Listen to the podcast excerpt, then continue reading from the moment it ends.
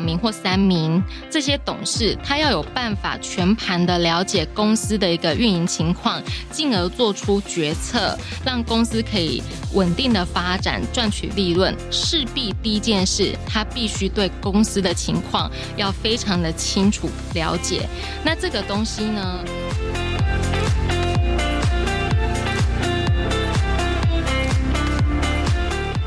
在形式上确实，如果董事他掏空，所谓掏空，他有可能的一些方法，比如说有一种方法就是透过不断的把行销广告费用灌得很高，然后不合乎常理，或者根本没有真的下广告，可是你会发现公司一大堆的广告费支出。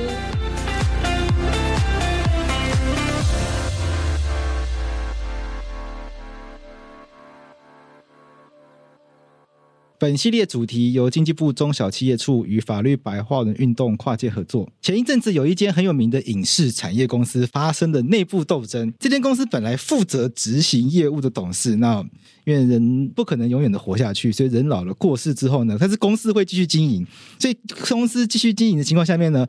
剩余的就其他还活着的董事就开始吵架了。那发生了什么事情？其中一位董事呢，他就来向法院提告。他就说，他要来行使所谓的董事权利。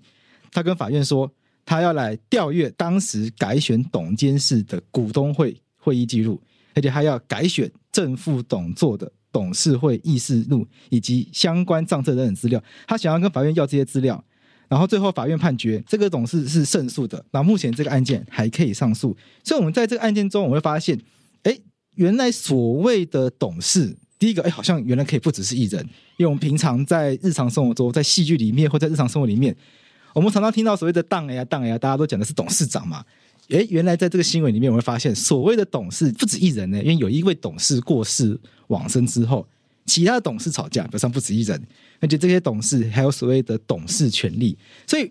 我们会发现这些知名公司的经营权动争，我们可以从这些新闻中了解到所谓的经营权争议。我们透过法律规范，其实是有相关的一些权利是可以运用。那衍生出来的，我们可以去思考是，我们要如何在事前去预防发生争执，让我们的企业可以永续的经营下去。所以今天很开心，我们可以邀请到永恒法律事务所，同时也是我们经济部中小企业荣誉律师的吴佳慧律师到我们节目上来跟我分享律师的公司法专业，以及通过吴律师的经验来分享公司治理中董事如何对公司负责，以及各个股东如何维护自己的应有权利。我们吴律师好。各位听众，还有我们的桂枝大律师，大家好。那很感谢哈，经济部中小企业处能提供我们律师一个可以跟大家分享，在实际运作中，董事以及公司运营相关的这些规定，以及在实务上我们会碰到的难题。那这些难题底下，透过法律，或者是透过实际上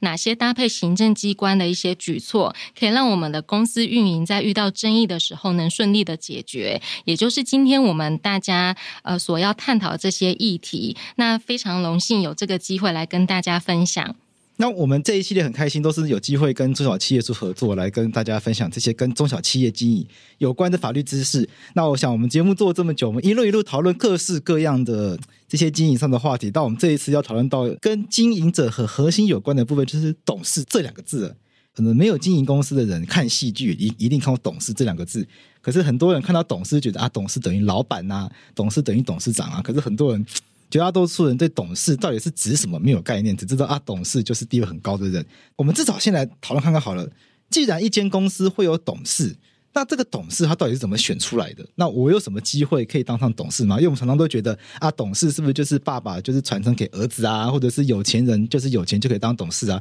成为董事。他有没有一定的机制，还是真的就是爸爸说了算，妈妈说了算？针对这个董事的议题，哈，我们在台湾的法律底下是把公司跟个人它是分开独立的去看待。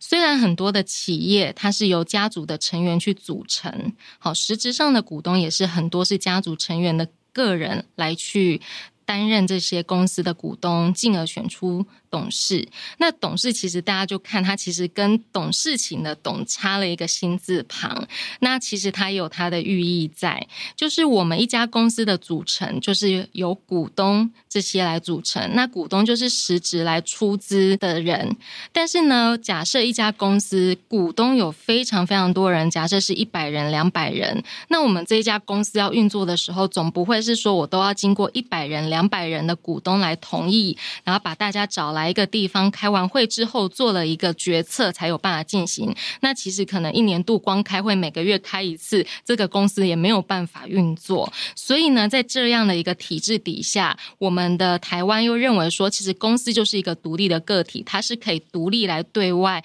不管是运营还是去做一些法律行为。因此呢，就有了董事这个成员的组成来产生。那董事的一个选任方式，就是由股东来做这些的决定。那因为在台湾的法律里面，公司是有不同的形态来组成的。那最普遍在台湾最最最普遍的一个是有限公司，一个是股份有限公司。而有限公司跟股份有限公司，他们两个都有“有限”两个字。那有限的意思就是说，这个公司如果对外发生了一些法律上的义务，或者是费用啊、成本啊、承担债务等等的，那其实股东的责任是如何的？它是有限的，也就是说，他不用把自己的家当倾家荡产的拿出来去作为公司如果对外有相关的债务去分担。他对公司的一个责任是仅限于是说。说在有限公司，就是仅限于它的这个公司本身的一个资本。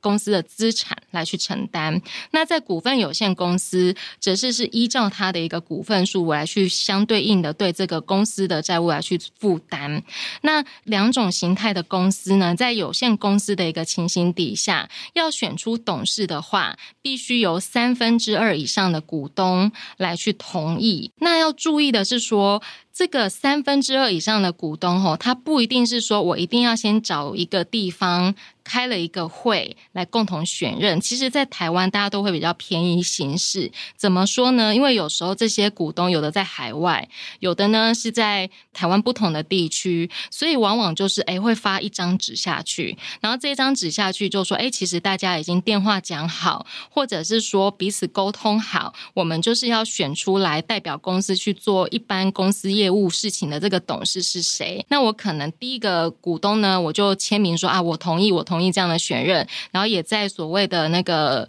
出席的一个签署文件上签名说：“哎，我有出席，那我也同意这样子的提议。”那分下去，每个人签一签，签一签，那人头数一数，就三分之二以上到达的话，其实就可以就是把这个董事选出来。但一般在台湾的一个惯例上，股份有限公司呢，它会是属于规模稍大，比有限公司稍大的一个公司组织。那因为它所牵涉的范围还有股东数。不会像有限公司那么的单纯，所以呢，他本身在选董事的时候，就是要开一个股东会，就是定一个时间，告诉大家，发通知给大家，在某一个时间点来去开会，而且这个开会要选的议案里面，就是要选董事这件事呢，也必须在事前的开会通知去记载清楚，而不可以说等到股东都来开会，我现场就说来，我们今天要选董事吼，大家画一画，圈一圈，鼓掌一下，是不可以的。为什么？因为董事是将来要。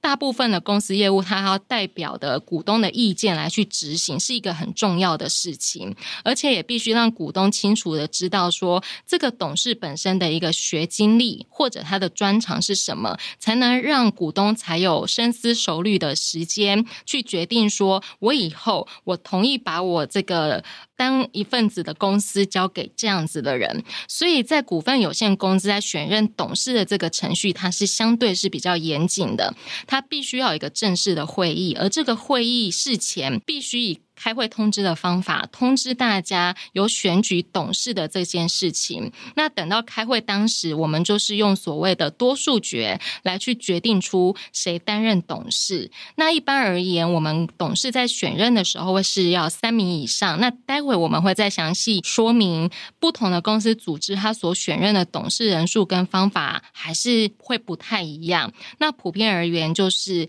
三个董事是最普遍的。那他在这个股东会的过程当中呢，就大家投完票之后，假设是要选三名，那同时来竞选董事的可能有五名或六名，最后就会看说开票出来的结果，选举权数最多的前三名是谁，那他就是当选。可是呢，当选这件事只能代表的是股东间的一个自由意志，我想要选这样子的董事出来。但是董事自己被选的那个人是有权利，在我被选了之后，他去决定说我到底要不要真的去担任董事。怎么说？因为有时候他去参选董事的时候，那时候他觉得，哎，我想要为这个公司贡献，我个人的学经历也可以帮助公司，我对这个公司也有情感，好，有认识的人在里面，然后需要借重我的长才，所以我同意去竞选这个董事。那这个董事也不一定需要具有股东的身份。可是可能当选之后，他可能家里比如说长辈生病啊，或者有其他的事情，他真的没有那么多的时间可以把重心放在经营公司，那又担心说对这个公司的股东不能交代，所以有可能是在他被选上之后，他呢就不就任。也有这样的情况。那因为我们在经济部或者各地方政府呢，依据公司规模的大小，五亿元以上会是由经济部来主管；那不到五亿的话，会由各地方政府按照公司所在地是位于哪个县市，由该地的县市政府来当主管机关。选任董事之后，是要向这个我们讲的主管机关去办理董事的一个变更登记。那变更登记里面就需要提交所谓的董事院任同意书，这个同意书就是要交给被选上的这些董事亲自去签署，代表说他有这个意愿去就职。所以，当发生我们刚刚所述的这名董事，其实他后面因为个人的一个情况没有办法就任，他就不会去出具这样的文件。那这时候就会发生问题。假设我们章程就是啊，我就是要选三个董事，结果我选完以后只有两个怎么办？那就会变成会有缺。额又要另外举行股东会重新来选任，那这个也是比较偏实务上会遇到的一个比较特殊的一个情况。那我们还是回归讲到刚刚桂枝大律师所提到的董事的一个选任。接下来呢，要跟大家分享的是说，好，那股东会来选董事，这个是股份有限公司的规定。然后呢，三分之二以上的股东同意来选出董事，这是有限公司的一个规定。那在选董事的时候呢，我们要怎么样的去提名？在有限公司的情况底下，既然就是大家有一个公司名单讲好，就大家同意而已，所以他不需要走严谨的说怎么样的一个形式上的提名方式，就是大家有个公司认为谁是适合的，那三分之二以上的股东同意即可。但在股份有限公司的话，它就会相对的比较严谨。所谓的相对的严谨，就是说，一旦在章程里面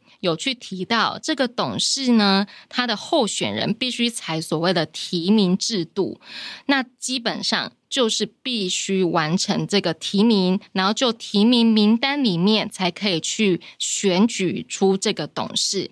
那如果没有去规定说要采候选人提名制，那就。可能是发生在股东会现场，那由主席去问每位股东来参与的股东，或者受委托来参与的股东说：“那我们这一次要选举出三名的董事，请问在场的各位有没有认为是适合的人要来提名？”那当这股东举手说：“哎，我想要提名谁？”那这个人的名字是什么？那选经历也要做简易的一个介绍之后，这个主席就会请这个现场的会议人。人员协助，比如说写在白板上，告诉大家说好，那这个就是某某号股东所提名的某某人。那接下来他们提名，通常主席也会宣告说，诶，我们就三分钟的提名时间或五分钟的提名时间。至于几分钟，这个没有法律的明文规定，就看公司本身是这个来参与股东的一个状况，它可以做调整。那提名呢？好，等到这个确认提名都没有人要提名之后，接下来主席就会去宣布说，我们接下来好就这。这些提名的话，我们每个人手里有选举票。那大家呢，就我们接下来呢，投票的时间，比如说有五分钟，那请各位股东踊跃来投票，就会开始。比如说 A 候选人、B 候选人，只要勾 A 或 B，然后你要投他几票，写好之后，时间一到就开始唱票，最后就以得票数最高的三位来当选。这个叫我们讲的没有提名制底下的一个运作。那大家可以想象的是说，假设真的很多人提名，是不是这个会议可能开到从早上开到下午都开不完？所以一般会采这种不用提名制的一个公司，就是可能股东数也相对不多啦，相对单纯，或者彼此之间事前就沟通好了，觉得诶某位不错，或者之前的那一位做得不错，我们就持续的投他，所以这个不会去采所谓候选人提名制。但是，一般的公司可能股东规模多，尤其是公开发行、上市上柜公司，哇，股东一大堆，然后经常股票一卖，股东名册的股东又改变了，所以在这种情况底下，吼。尤其是上市上柜公司的话，主管机关就会要求说要采董事候选人提名制，否则这个会是没有办法顺利的开展的。光选董事可能选两三天都不能选出来。那董事候选人提名制的意思就是说，其实，在那个开会前的开会通知就会通知各个股东说，本次呢是有要选董事或改选董监事的这个情形。那我们呢有一段时间，请这个股东你们可以去提名。要提名的话，必须是已发行股份总数百分之一以上的股东才可以。那大家就有一个疑问呢？啊，假设我一个人的股份呢，我根本就不到百分之一，因为如果公司资本额超级的大，那根本就没办法提名啊。那我觉得某些人真的很不错，我就提名不上去。所以呢，要注意的是说，这里的已发行股份总数百分之一，不是指说单一的股东你一个人就要持有百分之一，而是说你可以。就就是找志同道合的其他股东，那你们合起来的一个股份总数有达到百分之以上，你们就可以共同的来去向公司提出你们的董事候选人的这个名单。那提的名单是说，比如说公司只要选三位董事。这个股东最多也只能提三位，不能就是采红海政策，就是我提一大堆，反正再怎样投，看有没有机会投到，这样不行，这会造成公司在作业程序上相当的混乱。所以，我们法律一方面赋予股东有共同来参与这个公司领导者是谁的这个权利，但另外一方面，他也不会过度的去扩张，让这个股东 光一个选举可能就让公司没有办法正常运营，都在办这个股东会，就花费了大量人力。那这个是。是所谓的董事候选人提名制。那等到这个名单审核完之后呢，就会在股东会的当天，按照这个已经通过的董事候选人名单，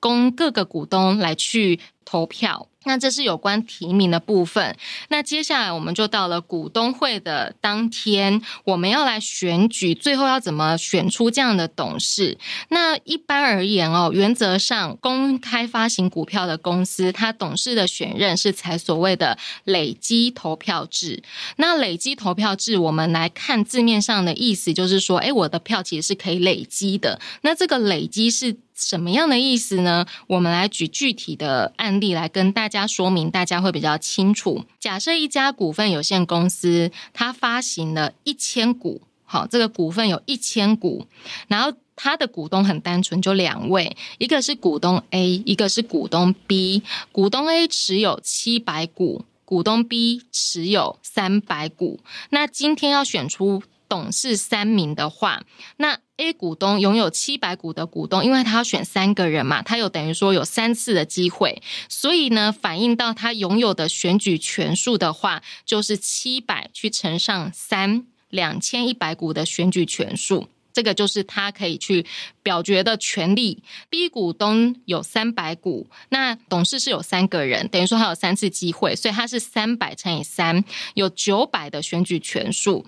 那如果说 B 股东把他的这个九百，我们把它具象化，假设是九百票好了，他全部都灌到一个人身上去选，那这个人一定当选。那如果是股东 A，虽然他本身持股哈一千股里面他持有七百股，他算是大股东，但是呢，你会发现是说，假设他把他的票七百乘以三，两千一百把它分配到不同的人身上，分配到两个人的话，那他其实当选的名单也只会有两个人，而没有办法把全部的董事名额拿下。那这个累积投票制的好处就是在于说，避免像是说有一方股东特别的大，一方股东特别的小，就那个小的啊，如果按照股权，他怎么选可能都选不上一席，永远都只有股东的名义，却完全无法参与公司。所以呢，才累积投票制有一个好处就是，好吧，我虽然股数少，但是呢，我按倍数成长就乘以三等于九百股之后，我只要笃定，我觉得哪个人选就是好，我就是倾全力给他放在这个人身上。那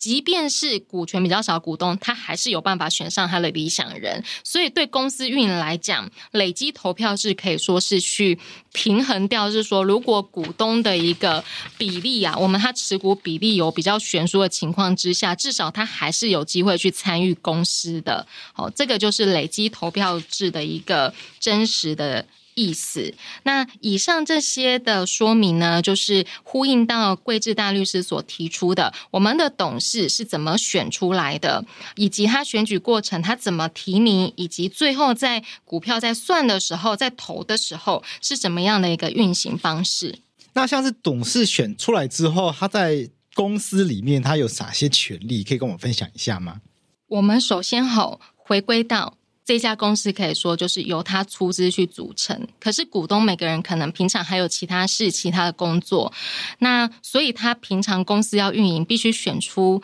董事这样的人，可以专职的在这个公司做事情。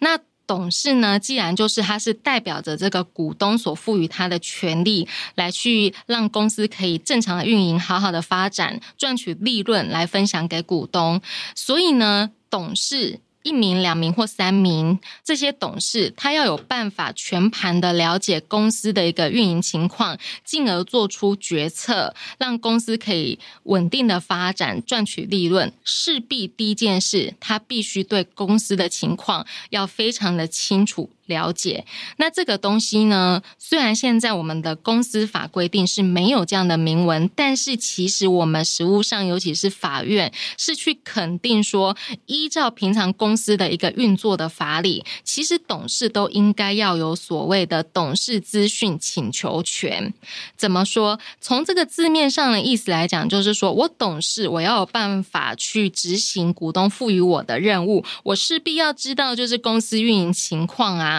但是，因为说实在的，并不是每一位的董事可能每一次的会议都刚好有时间可以参与，或者因为一些因素而没有办法实质的对公司的财务或业务知道的太多，而变成说只有少部分的董事可以对事情清楚，那这样子就会失衡。所以呢，我们还是在实务上肯认说，好，那这个可能平常资讯来源不多这个董事，他可以基于这个公司法的法理去请求这个公司，比如说其他比较知道的董事啊，或者是说请求公司的这些同仁啊、员工去提供跟公司有关的财务业务的一个资讯给他，这样他才有办法去为公司做出决策。那这个也是去呼应到今天一开始桂智大律师所提到的，我们有某一家。公司在那个老董事长过世之后呢，其实就董事出来就说：“你们当初的运营情况，其实我都不清楚，我什么都不知道。那我跟你要东西，你都不给我，所以我请求法院要判决，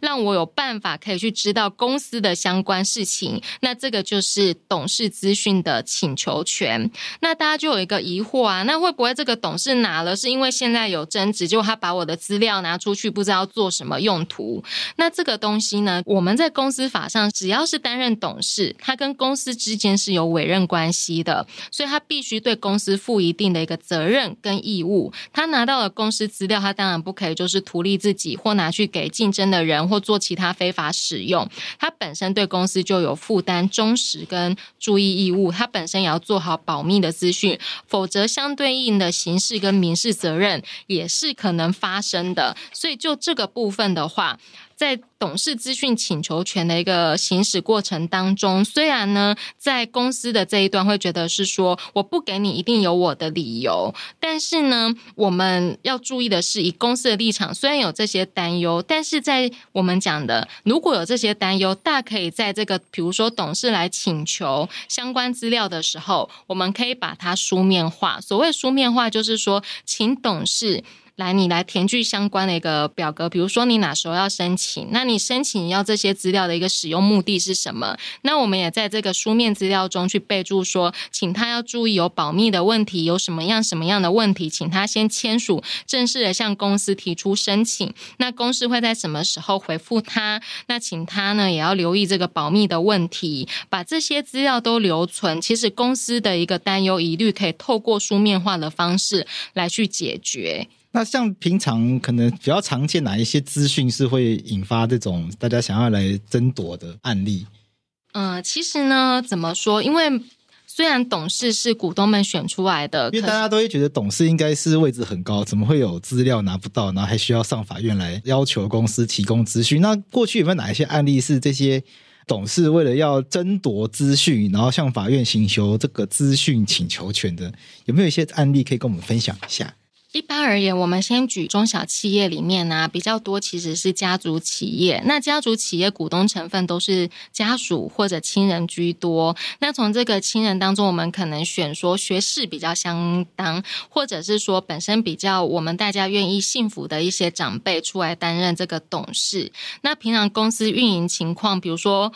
呃，比较常见的反而是一直在获利的，比较容易有争执。那可能公司经营上比较困难的时候，家庭都蛮和乐的，这个家族成员也不会有什么样的意见。那可能就是大家就觉得啊，我可能每年可以度过这个难关哈，不要再叫我们增资，我们就已经谢天谢地了。所以很多时候是说，哎，虽然大家呃台面上选了这个三名的董事，可能大家就委由这个董事长去做了很多很多很多的决策，很多很多的运营，但是呢，在比如说公司比较困难的时候，大家都只求说啊，反正能过关就好了啦，那也不会太管公司的事。可是可能哪一天突然发觉一个大单进来了，那公司忽然转亏为盈，到了隔年度股东会的时候，大家要去分派这个利润的时候，股东们呢知道说哇，原来公司赚那么多钱呢，那会不会是其实他有些成本是有问题的？如果他不要花这些成本。我可以分更多啊，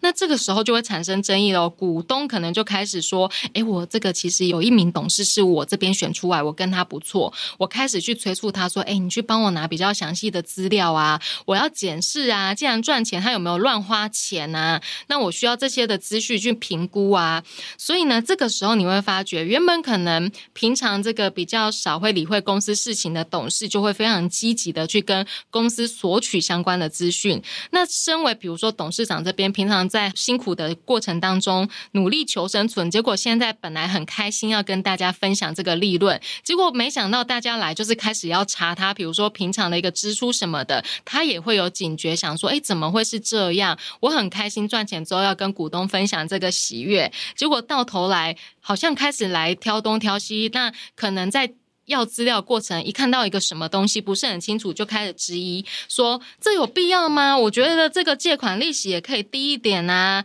你这个支出有必要吗？这个人真的有专业吗？他的服务时数对吗？就会有很多的一个质疑，所以就会发生说，可能原本主事者这边，公司主事者这边，他会觉得是说，我觉得你来跟我要资料不单纯，我不知道你要对我干嘛，我辛辛苦苦经营赚钱跟你分享，搞不好你到头来你自己曲解任何一个。报表的数字，可能反而我还要成为被告，被你提出说我是不是有背信，对公司背信或侵占，压力是非常大的。所以公司主事者，为什么我们常常会听到说，很多的股东就是炒上新闻媒体的时候，就说我拿不到资料，你都不给我，那大家就会想说，那你为什么公司不给他？其实，在这之前已经发生过很多的故事，就是可能对公司主事者来讲，他觉得来者可能不是那么的友善，那其他股东可能。平常啊，这个股东或代表这些股东的董事，他也不管事。可是因为现在有很多可以查的东西，他就会积极的去主张。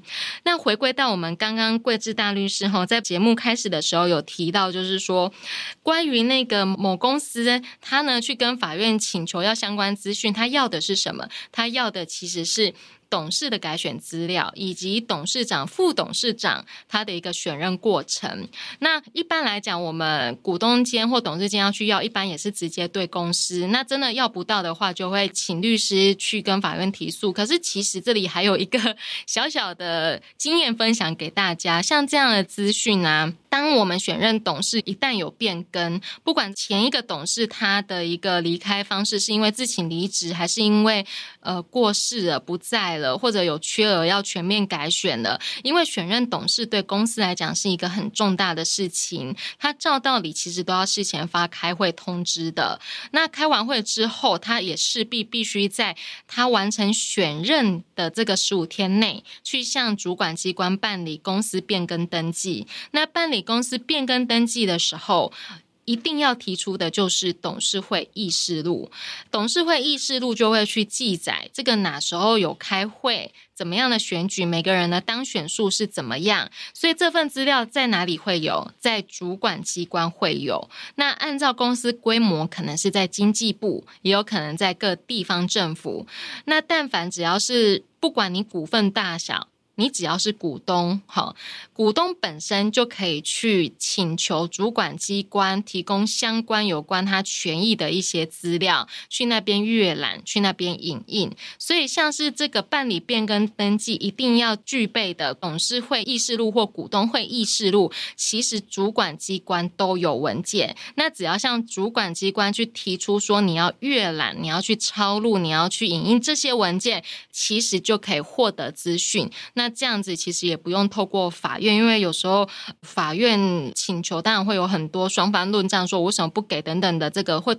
延长很多的一个时间问题。所以这个部分也是跟大家做小小的分享，还有一些其他比较简便的方式可以去处理。但回过头来，那我们还有哪些权利呢？董事的部分。我们呢，包含就是刚刚讲的，董事跟股东不一样，是说，因为董事会算是有点像专责性在处理公司的大小事，所以他对公司的一些事务，或者是说公司运营的方向，他会有决策权，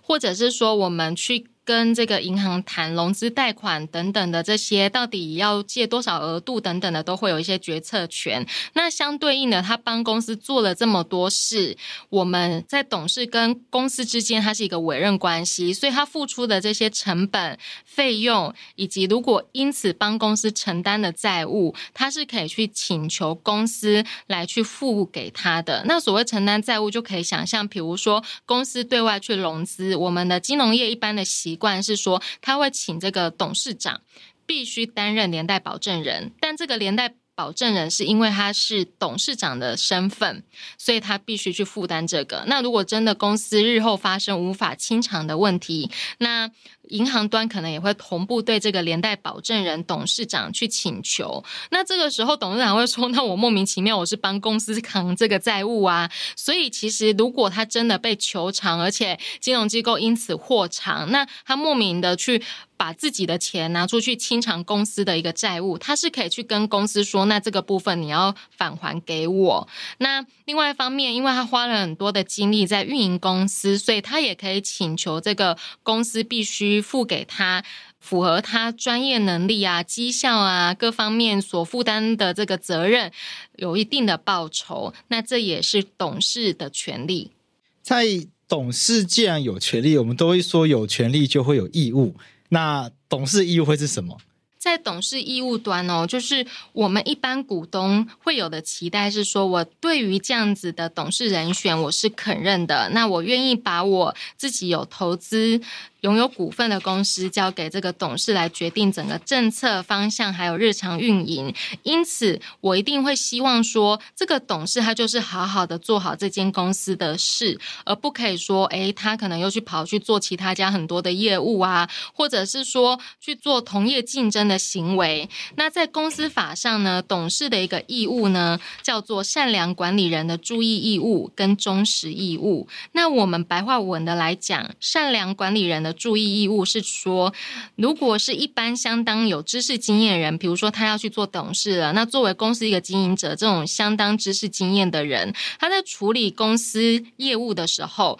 本来就应该要注意到的地方，例如说，我们一般人假设要去贷款的话，你一定会去跟金融机构去 argue 说我的清偿的一个年限以及利息，所以相对应的，当这个董事他帮公司去谈这个融资的事情，他不可能是说说啊随便啊金融机构开多少，我就是接受多少，我一定会去跟他 bargain 说我要有一个比较好的条件等等的，所以这个就是说董事他在处理公司业务的时候，他本身像一般人会注意到的事情，他也应该要注意到，他不可以觉得说反正这个公司是其他股东组成的啊，那我只要领有我自己的报酬，我管他这个事情越少越好，是不可以的。那忠实义务的话，讲的是说，这个董事他必须呢对这个公司展现他的一个 loyalty，他的忠实感。所谓忠实，就是说他不可以是说变成利益是归自己或者其他人，然后做出对公司不利的一个决策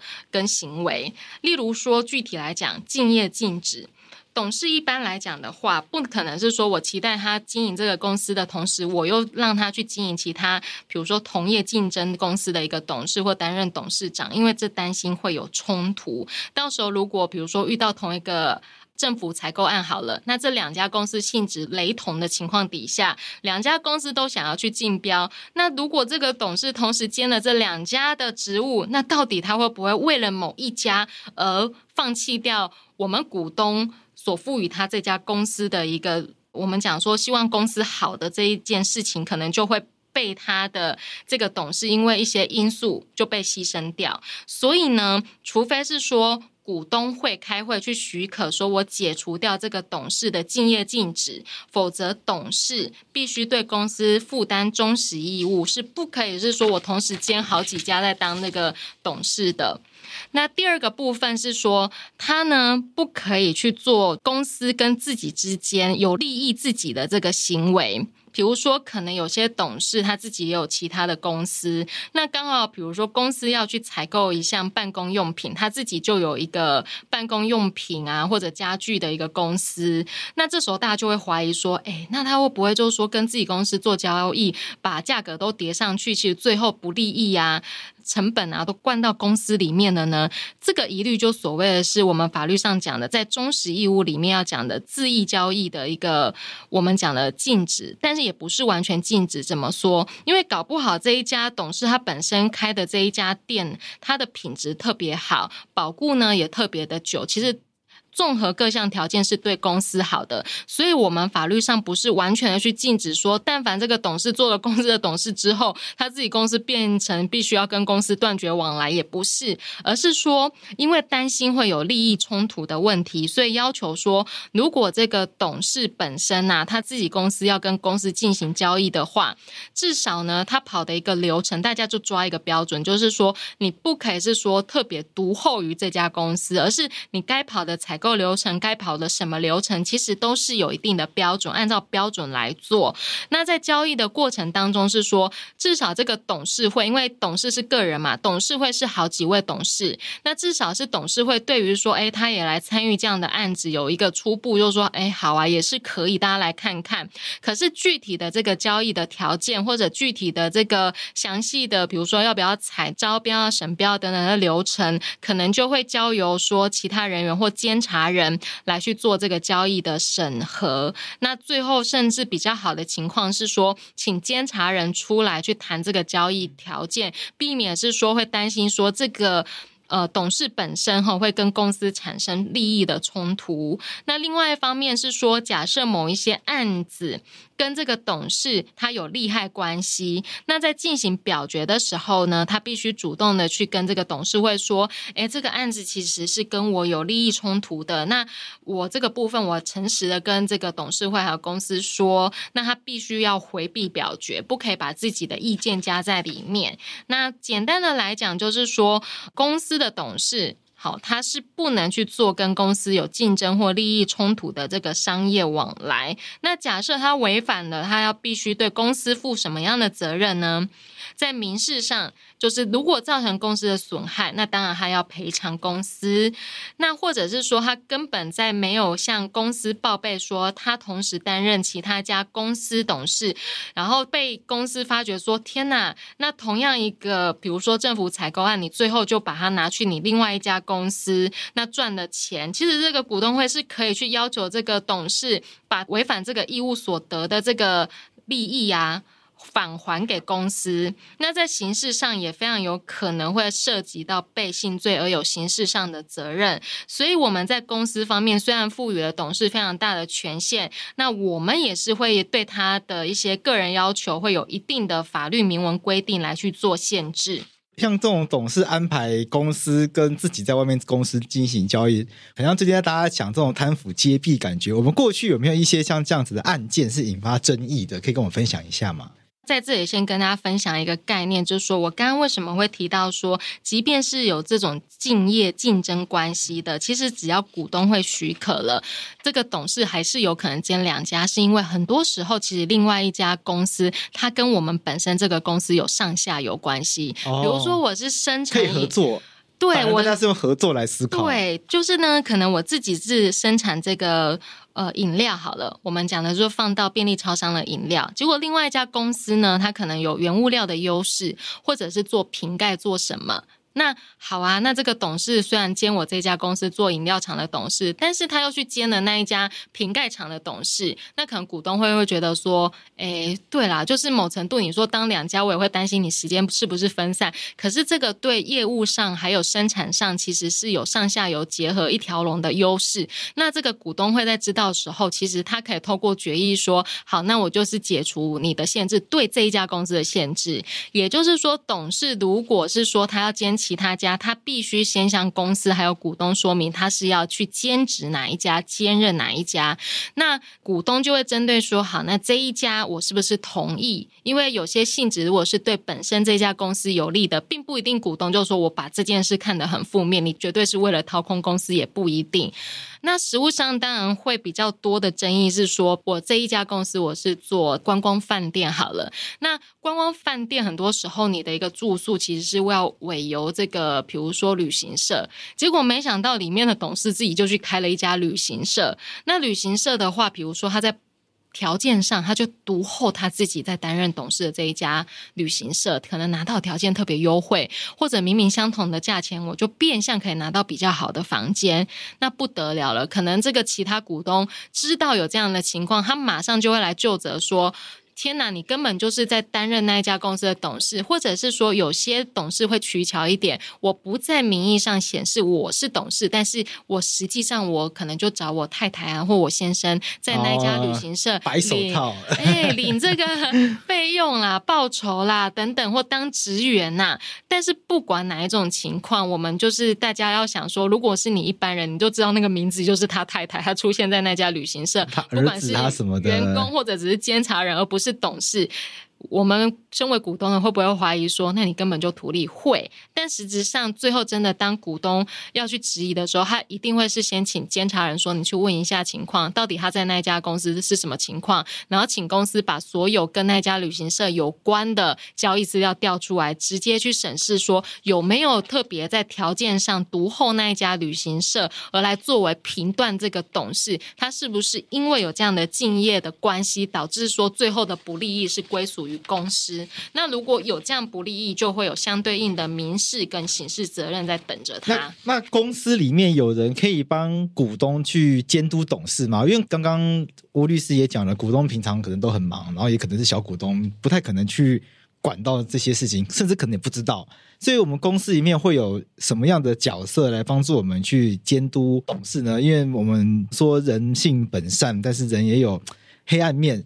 总是也要有制衡机制。那我们有什么方式来制衡他们？关于这个问题呢，其实依照不同类型的公司组织，它会有一些不一样的情况。在有限公司的话，因为有执行业务的董事，那有一些是不执行业务的股东。那这个不执行业务的股东，依据公司法，它是可以去监督这个执行业务的这个董事，随时去跟这个。执行业务的这一位去问说，那公司的实际运营情况为何？那要求说要提出财产文件啊、账簿啊、表册等等的。但其实有时候我们不是执行业务的股东，有可能只是希望当个快乐的股东，所以他其实不一定看得懂这个文件。所以往往他可能就是当他觉得说，哎，好怪，为什么公司运营端最后都一直跟我说亏钱？那我明明每次经过这个店面的时候，就一堆人啊，怎么可能亏钱？我开始产生质疑了，所以他可能一开始会自己去问说：“哎，那个报表资料给我看一下，或到底是跟哪一家厂商进货？因为最有可能是在进货端啊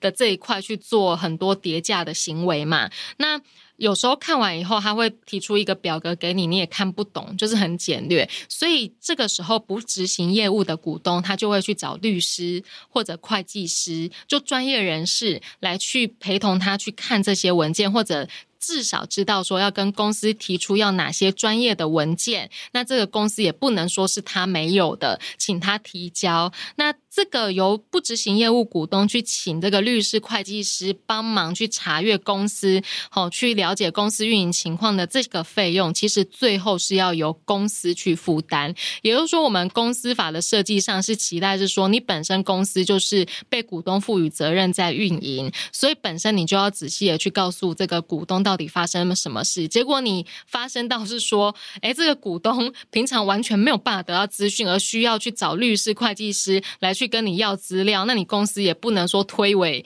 其责嘛，所以他就会赋予说，好，那请律师、会计师的这个费用必须要转嫁到本身公司身上。那在股份有限公司的情况呢，就会设有这个监察人来监督。那这个监察人呢，呃，基本上哈，任何一个公司的股东都可以去请求监察人去查核一些事项，不过比较正式的会是建议说用书面，不管是律师函或存证信函的方式。发函给这个监察人，告知是说，我觉得哪边有异常，我请你查核去询问公司。比如说，对于某一笔采购案或某一笔的设备交易案，我觉得是有疑虑的，请你去查清楚、问明白，然后你再来回复我，或者召开一个临时股东会，跟我们这些股东去做说明。那本身这个监察人，当他收到这个信，他可不可以就是当做没看见？不行哦，因为我们公司法规定说，你监察人就是要监督公司。你不可以说哦，平常可能比较少参加公司的活动，没错。可是股东都已经告诉你，我觉得有疑虑的，你还摆烂是不可以的。那如果因为你摆烂造成这个股东啊公司的损害，是要负赔偿责任的。所以这时候监察人他就会干嘛？他就会去问公司说：你先把相关的会议记录给我，或者把相关报表给我，以及呢这个股东有反映这些事情，我拿给你看，请你做一份报告跟我说明，或者开个会跟我说明实际情况会是怎么样。那假设他一看这些资料，发觉哦天哪，这个程序不对哦，这个有问题哦，他其实是可以请求这个董事会或经理人哦停止这种他认为有疑虑的行为。那甚至是说，当监察人觉得哦这完全不对劲的时候，那这个董事会啊，他们这边也。不去克制的话，也不停止这些行为，继续在做他的交易，继续准备要把钱汇进去，他是可以代表这个公司去对这些董事去追究责任的。好，那这个部分等于说对这个董事会有一些制衡。那另外一方面，在股东的部分，因为股东可以个人也可以说透过股东会的决议方式来去制衡董事。那因为如果要透过监察人的话，有时候大家会觉得监察人也是大股东选出来的时候，所以有的时候好像会觉得期待监察人来做。好像在有些公司会有一种缘木求鱼的感觉，所以有时候也会被问：那股东自己有没有办法做一些事情？发现公司往一些奇怪的方向行进，甚至已经发现可能有一些弊端了，小股东有没有办法做一些事情来保障自己的权益呢？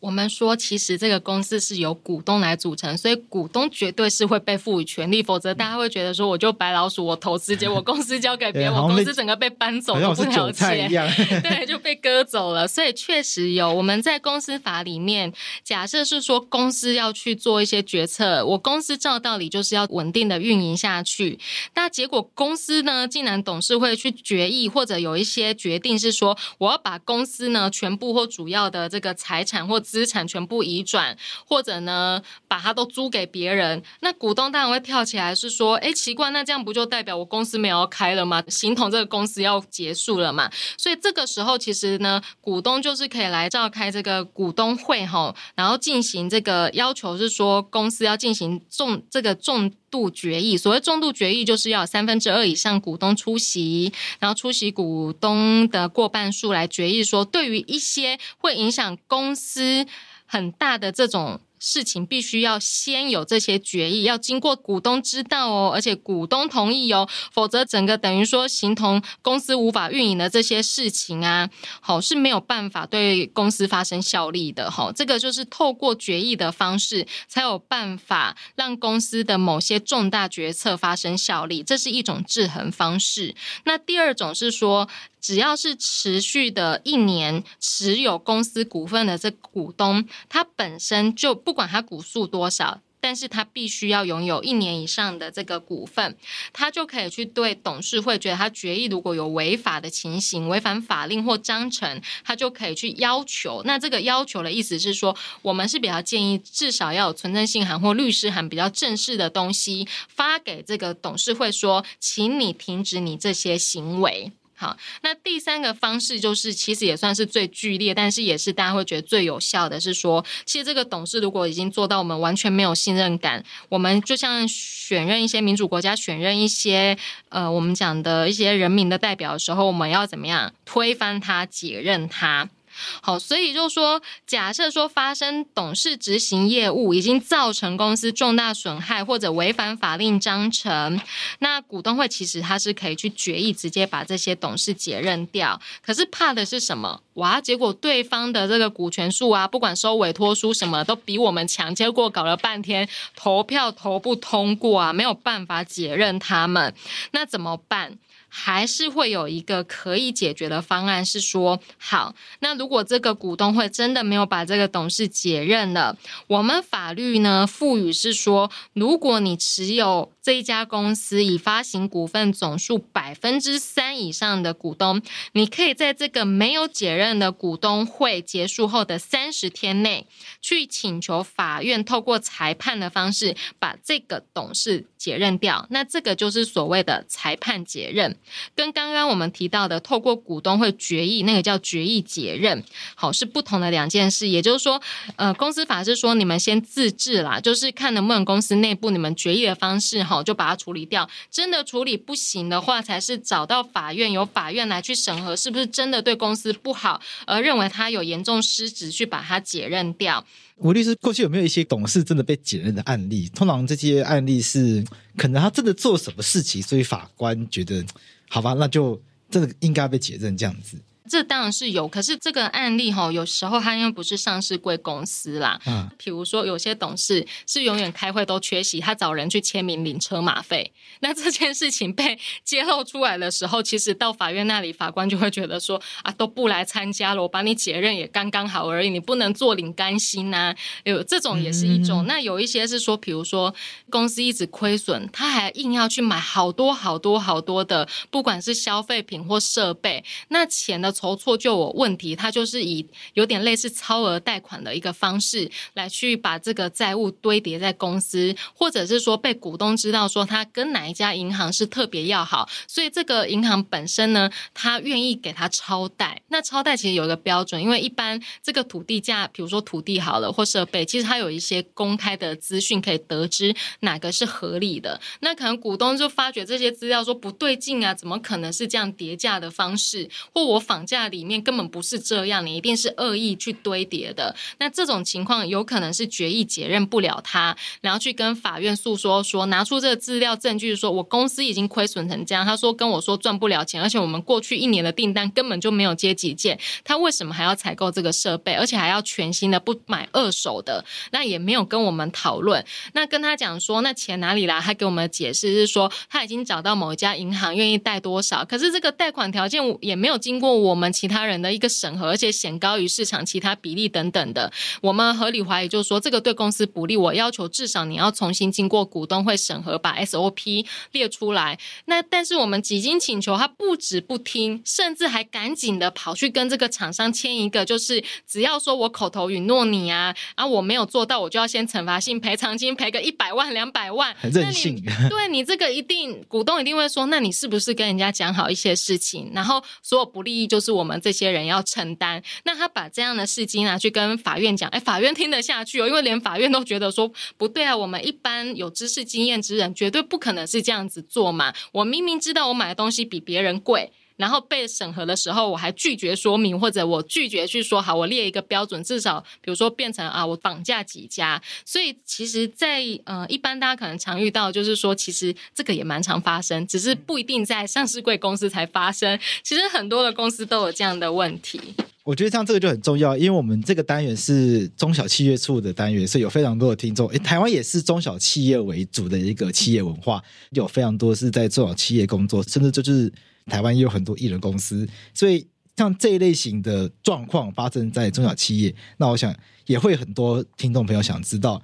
规模比较小的公司一定要有监察人吗？那这么小的公司有监察人、有董事，大家都认识，会不会其实没有什么意义，或者是其实很难办事，或者是有没有针对小公司有比较适合的监督机制，可以来建议给我们的听众朋友？这是一个非常好的议题哦。确实，当我们公司规模其实还没有发展到很大的阶段，那要求公司要很多的成本在设置这个董事监察人，势必真的那个成本跟它的效应是不符的。所以，我们的公司法在一百零七年的时候有修法，给予了很多的弹性，在有限公司的组织里面。股东只要一个人就可以组成，董事的话可以设一到三名，但是没有一定要设监察人，也就是说可设可不设，所以在成本上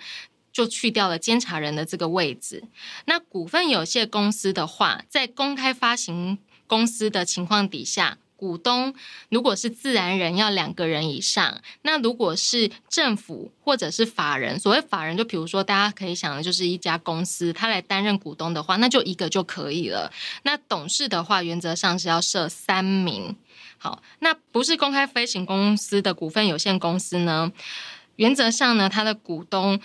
如果是政府或法人的话，可以一个人就好了。那自然人当然还是要两个以上。那董事的话呢，就是原则上要有一名以上。那监察人是可以不设置的。所以确实在台湾的体制是认为有限公司规模会稍小，所以他确实没有说一定要设监察人。而且呢，股东只要一个人就可以组成。董事的话，你要一个或两个或三个都没有关系，但一定要有一个，因为一定要有一个人来做事情。那股份有限公司的话，又会依据说公开发行它规模比较大，所以呢，原则上董事要设到。三名以上，那那个监察人的话呢，也是要设置一名以上。那如果是非公开发行的话，其实监察人可设可不设。那董事的话，也不用说一定要三名以上。确实有因应公司的规模、组织形态而有不同的一个规定。那关于公司法规范中要设置多少名的董事跟监察人哦，用听的方式可能还会是有点混淆哦。毕竟除了公司类型以外，那公开发行公司跟非公开发行公司也会不一样，所以我们建议听众可以上网来搜寻相关的资讯来参考，会更加的容易理解。那假设董事执行业务真的被抓到哦，我们发现了，我们有一些小股东或者是监察人发现他真的掏空、侵占或者是泄密，我们发现有这些弊端，这样子的话，他们可能会触犯哪些法律？我想听众朋友也很关心，因为我们抓到这些弊端的话，我们一定也想知道这些行为。可能有哪些违法的地方，会有刑事责任吗？我想大家也很关心。如果他做这些事情不用坐牢的话，我想也没有人会怕嘛。所以大家应该会最想知道，需不需要赔钱，然后会不会需要坐牢？好，那我们回归到刚刚有提到说，董事有所谓的善良管理人注意义务以及忠实义务，那违反的话，确实造成公司损害，他必须在民事上要赔偿公司的损害，所以会是有金钱赔偿的问题。那在形式上，确实，如果董事他掏空，所谓掏空，他有可能的一些方法，比如说有一种方法就是透过不断的把行销。广告费用灌得很高，然后不合乎常理，或者根本没有真的下广告，可是你会发觉公司一大堆的广告费支出，那这个有可能是什么？他伪造文书，或者他其实就有背信的问题，所以确实在形式上有可能触犯了，就是伪造文书罪，还有这个背信罪。那侵占就有可能，比如说，好，我把公司的钱搬为自己钱，比如说我用一个名义叫零用金。我有一大堆都是在出零用金，可是零用金就会不了了之的消失，啊、或者呢，诶，比如说我们甚至有发生过，有那个公司的董事长很有趣哦，他拿公司的钱在缴他家的房贷。还有这种事情，还有管理费啊！有趣的是，那个房子不是公司的名义哦，是个人的名义哦。但是呢，他就是用这个钱在缴。那在缴的时候，他也很聪明。他在出这个财务支出的话，可能就是啊，写个零用金啊，或者费用支出啊，管理费，让公司的人也看不出来说，哎，到底是在缴谁管理费？以为是公司所在大楼的管理费。那一旦被查出来的话，确实他就是等于侵占了公司的这个款项。那另外。一个部分也是，呃，可能大家一开始会觉得说，哎，不太可能吧？可是也经常性的在发生，就是泄露了公司机密而违反了泄露工商秘密罪或者妨害营业秘密罪。为什么？董事在执行公司业务的时候，他一定知道公司最多的事，比如说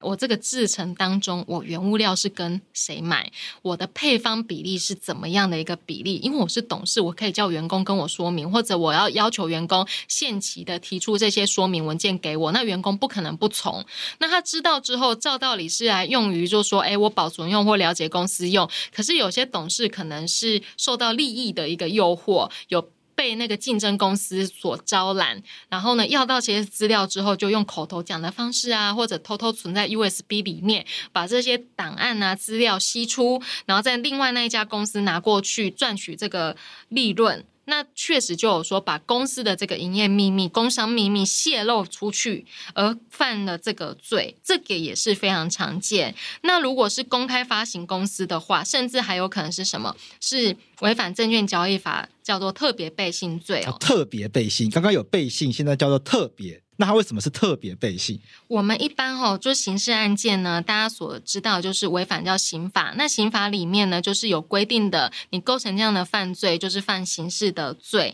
那因为如果在其他的法律规定里面有特别针对一些行为，它其实。比较多是加重的，比较多情况是加重的。那加重的情况，它就会形成说，刑法叫做普通法，那其他法律比较重的这个叫特别法。所以，同样，比如说在证券交易里面，呃，内线交易好了，照道理就是他不能是说知道有一些内线讯息的话，他就赶快把钱啊自己去做空啊，做空股票赚自己的钱，这样子是不可以的。那这个其实在普通刑法里面可能有背信的问题，可是在它同时也会触犯。证交法内线交易，内线交易本身的一个罪责是比较重的，所以它相对于刑法的背信罪，我们就会说，那它是特别法的背信罪，而有特别背信。基本上哈，就是证券交易法真的是，毕竟它涉及到那个公开市场，很多投资人的钱啊、心血都在里面，所以呢，我们政府就是看待这件事比较严肃。一旦是犯了特别背信罪，是非常有可能处三年以上十年以下有期徒刑，而且同时还要罚钱，罚一千万以上两亿元以下。所以其实董事的权力虽然大，所知道的事情多，但是呢，他也要恪遵忠实义务跟善良管理人的注意义务，所以他相对负的责任跟义务也大。像刚刚有提到这个董事长拿公司的钱缴房贷，我觉得好像台湾确实好像也蛮多中小企业，也不不一定中小企业，台湾蛮多这种公司的经营者会觉得啊，这就我的公司啊，那然后我自己的钱去。交我自己的房贷有什么错？好像还是会有很多人这种观念，对不对？是的，因为在台湾很多就是我们公司也是从小小规模起来，所以有可能一开始是我一个人公司，后来我把规模又成长，我就把家族人找进来。可是呢，最终那个把这家公司设立起来的人会觉得我劳苦功高，所以呢，他不希望是说我努力的让公司赚钱，结果这些钱的一个所得利益不是在自己身上，因此他总会有很多的一个名义，比如说找一个会计人员。董事长，反正我就觉得是说啊，我赚那么多钱，我终究还是要回到我自己这一部分啊。那我就跟会计讲说，反正你就是帮我想办法，会计科目要出得了。所以，我们经常在社会听到，就是很神奇的一点，就是说一个证券交易法案件、掏空公司案子发生了，然后每次董事长出来都会说，我不清楚，我都只有跟财务人员讲说，哈，我们现在就是有这个财务的漏洞啊，你要想办法去跟会计师、外部会计师讨论，怎么样把这个问题处理掉，或者我们可以透过什么样的方式解决啊？我不清楚细则，我都是交给财务长或者会计人员去做。然后呢，是会计人员他自己去讨论，自己帮我想办法，所以都跟我没关。虽然掏空结果发生了，可是都我不是主谋，我我没有念太多书，我不知道，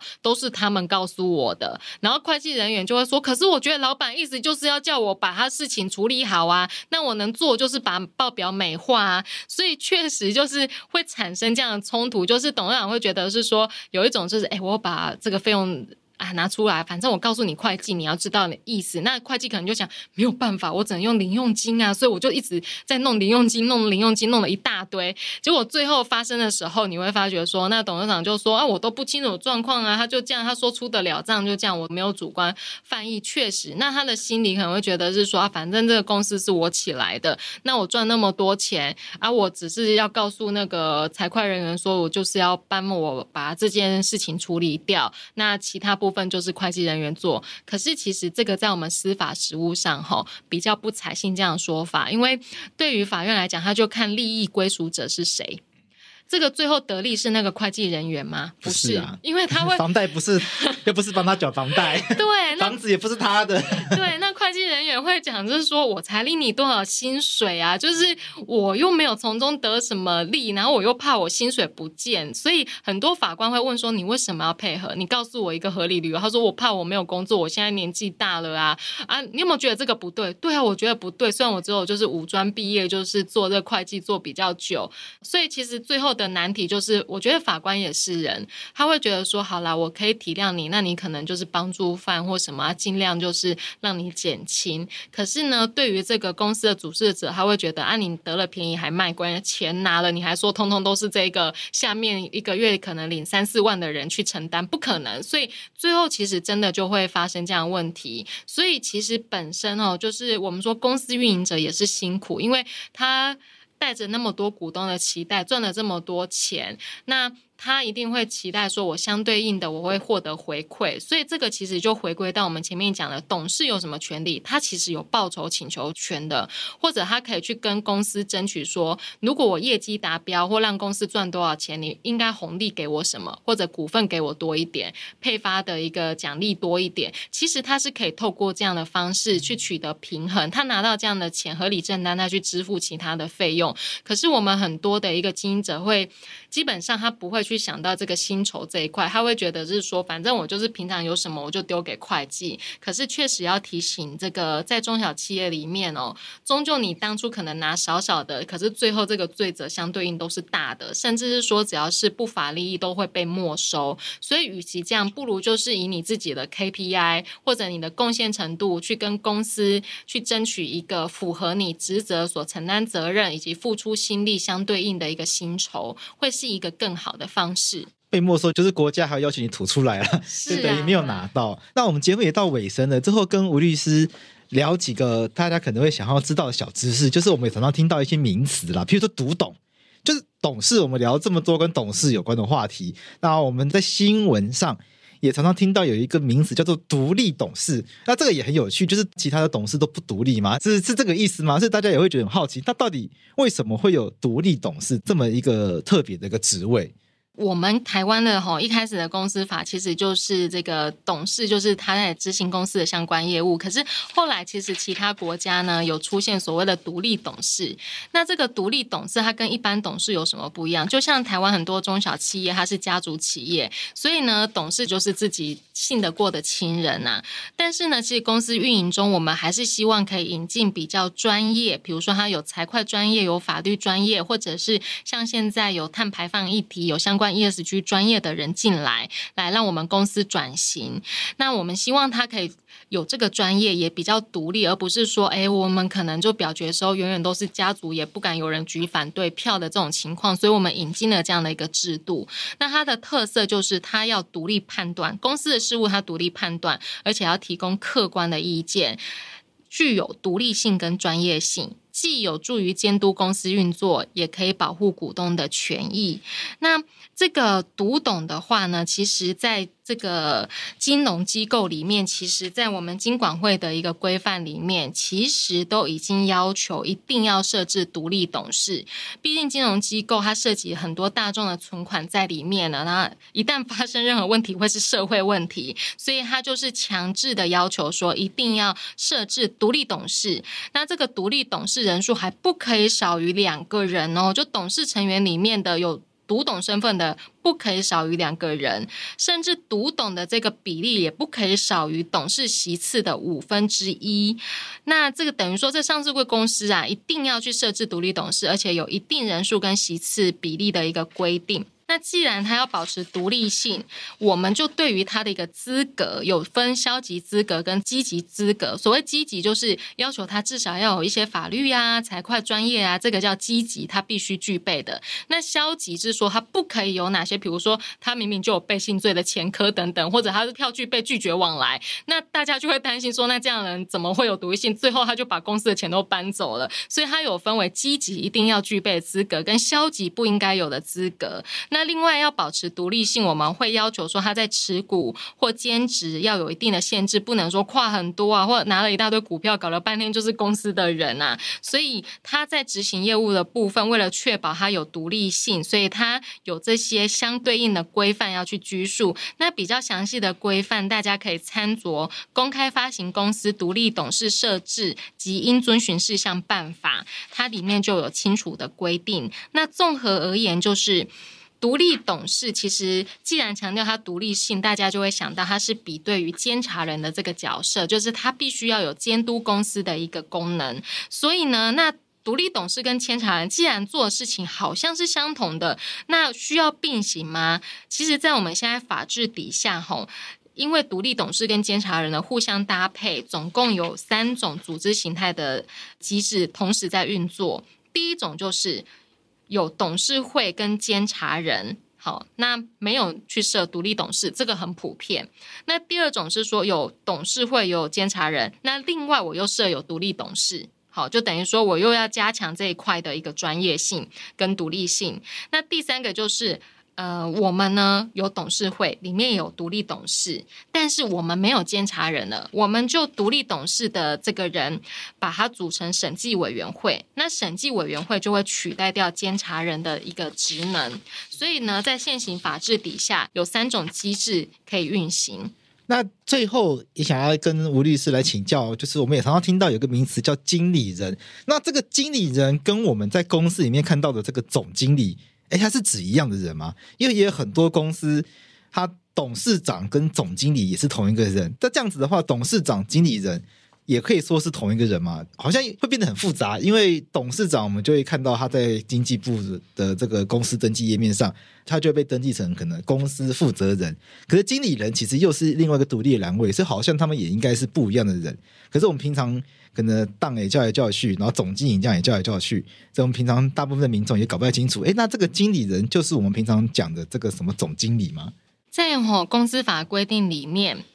公司是可以依照章程来设定经理人。这句话什么意思？也就是说，在公司的章程里面，如果还有规定说本公司设置经理人一人或几人，那基本上你会发觉章程这样定，那这个章程是最后要去送到主管机关去登记的。所以，当这个公司的章程有这样子去写的话，其实呢，在审核这个登记的时候，我们的那个主管机关就会说：好啊，那你们应该有相对应的这个董事会记录，是有说选任谁担任这个经理人的资料。那这个资料提出来之后呢，就会在我们的主管机关登记栏位里面有一个叫经理人的栏位，去记载说是由谁担任经理人。但我们主管机关所讲的这个经理人是一个很概括很大的一个范围的名词，那它这个名词是我们法律上叫经理人，就是说，其实实际上要执行公司很多业务的人，不管他在公司里面叫总经理、叫资深经理、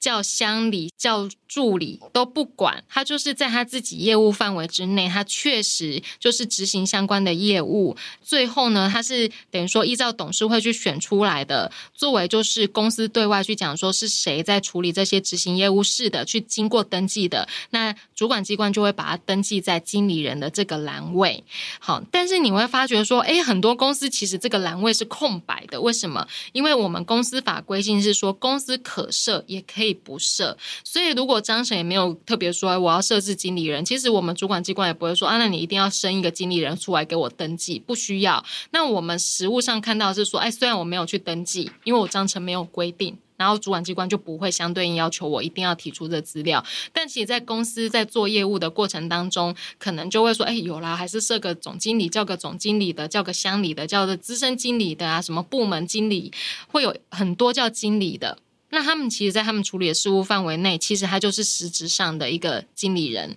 好，就是我们法律上讲的实质负责人，在他业务该管范围内，他就是负责这件事的人。那他一旦他自己职务范围内做不好，造成这个股东损害、公司损害，他都是要去负责、负赔偿责任的、负刑事责任的，都是要有的。所以，我们说，虽然法律在登记面，我们说行政方面，他的经理人没有去区分总经理什么经理的，但其实它就是一个最大范围的概念，他不会去说你一定要给我一个叫总经理名字才可以来登记经理人。总之，你只要董事会选任出来的，你来登记我都认可。但是呢，公司也有可能不去去做这登记，但实质上我们在公司运营过程中，依照授权表，他可能会说哪个事务，比如说一千万以下案子要签到哪里，一千万以上的要经过董事会。等等的，他确实就会说，那有些事情就是经理人他要先去把相关资料收集好、做好，最后提交董事会来决议。所以呢，我们实务上的用词跟法律上有差异，但是对一般民众来讲是说。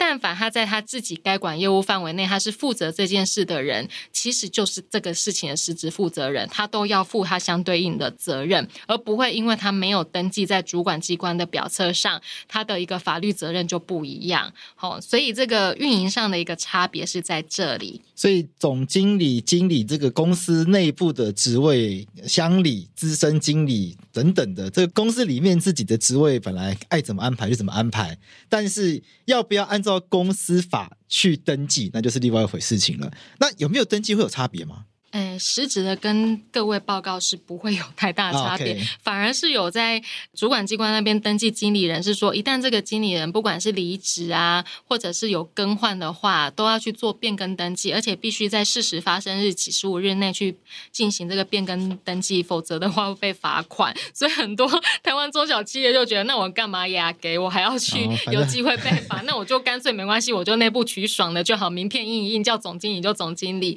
然后你会发觉很多。时候董事长的名片还会显示叫做我是董事总经理，这个是什么意思？这很有趣，尤其是外商哈派来台湾工作的公司，是因为国外很普遍有所谓的执行董事啊，或者是董事总经理这种职称，所以他就很喜欢这样印。意思就是说，其实那个外商公司就派了那个人跟他的秘书来而已，所以也就是说他在台湾确实他要代表这间公司，所以他是董事长的身份或董事的身份。但另外一方面，其实所有事情都是他自己要去做，所以他又。类似总经理的身份，所以就有董事总经理、董事经理的这种各式各样名词。也就是说，他是校长兼壮中的一个角色。哦、那这不冲突，就是其实对台湾来讲，就是啊，符合我公司法，你章程有这样定，需要提交给我登记，你就要啊。没有，至于你名片要怎么印，我也不可能去审核你的名片真伪嘛。所以这个没有办法，因为本来这就是你公司爱怎么决定就怎么决定。是。因为董事长理论上就是带领董事会做决策的人，然后总经理原则上就是带领公司的人，包括经理，包括其他的职员，一起去完成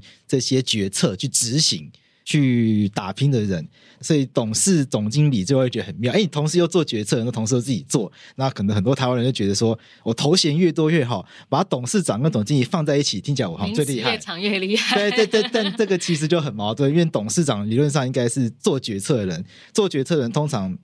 应该不会自己去做执行，因为做决策的人就是应该要把时间留下来做好好的思考，做比较长远的规划。然后，如果自己很多做很多日常杂物的话，其实没有办法做长远的规划。嗯，对。那需要做打拼的人呢，他就需要专心的把这些事情做好。所以，有的时候头衔是不是这样子拼凑起来？大家可以好好思考一下，而且不一定是越多越好。我们今天透过这样深入的讨论，董事、股东、监察人，然后后面还讨论经理人。我们不仅了解到了董事的角色跟职责，我们也讨论到，哎，如果担任董事的话，我们有什么权利义务？我们怎么样来去监督董事？也了解非常多这些名词之间他们的意义。那我们也非常感谢，就是吴佳慧律师透过他的这个非常专业的解说，让我们非常了解，如果我们担任这些角色的话，我们需要扮演什么样的一个工工作，我们需要负担什么样的一个责任？那我们也透过这样的方式去了解，让我们听众朋友知道，哎，不同类型公司、不同的管理阶层，那他们可以需要的运作模式，可以用什么样的方式去搭配？所以我们非常感谢吴佳慧律师为我们今天带来非常精彩的分享。谢谢吴佳慧律师，谢谢桂枝律师跟各位听众朋友。那中小企业朋友遇到法律问题的话，欢迎透过我们中小企业法律咨询服务网提出你的问题。如果遇到复杂的法律争议，那各位企业朋友也可以透过咨询服务网预约来跟我们荣誉律师一对于免费法律咨询。经济部中小企业处每年会统计企业常见法律问题，并且整合相关实事，系列主题定期办理实体与线上经营法规推广讲座、法规宣导电子手册，推广相关企业法律信息，让企业朋友们参考运用。希望针对企业最常遇到的法律问题，提供及时的因应方式及协助。经济部中小企业处除了提供企业法律服务外，也提供许多企业辅导资源。如果企业朋友们遇到其他企业经营相关问题，欢迎拨打我们中小企业处马上办服务中心免费专线。详细服务内容，请见网站资讯。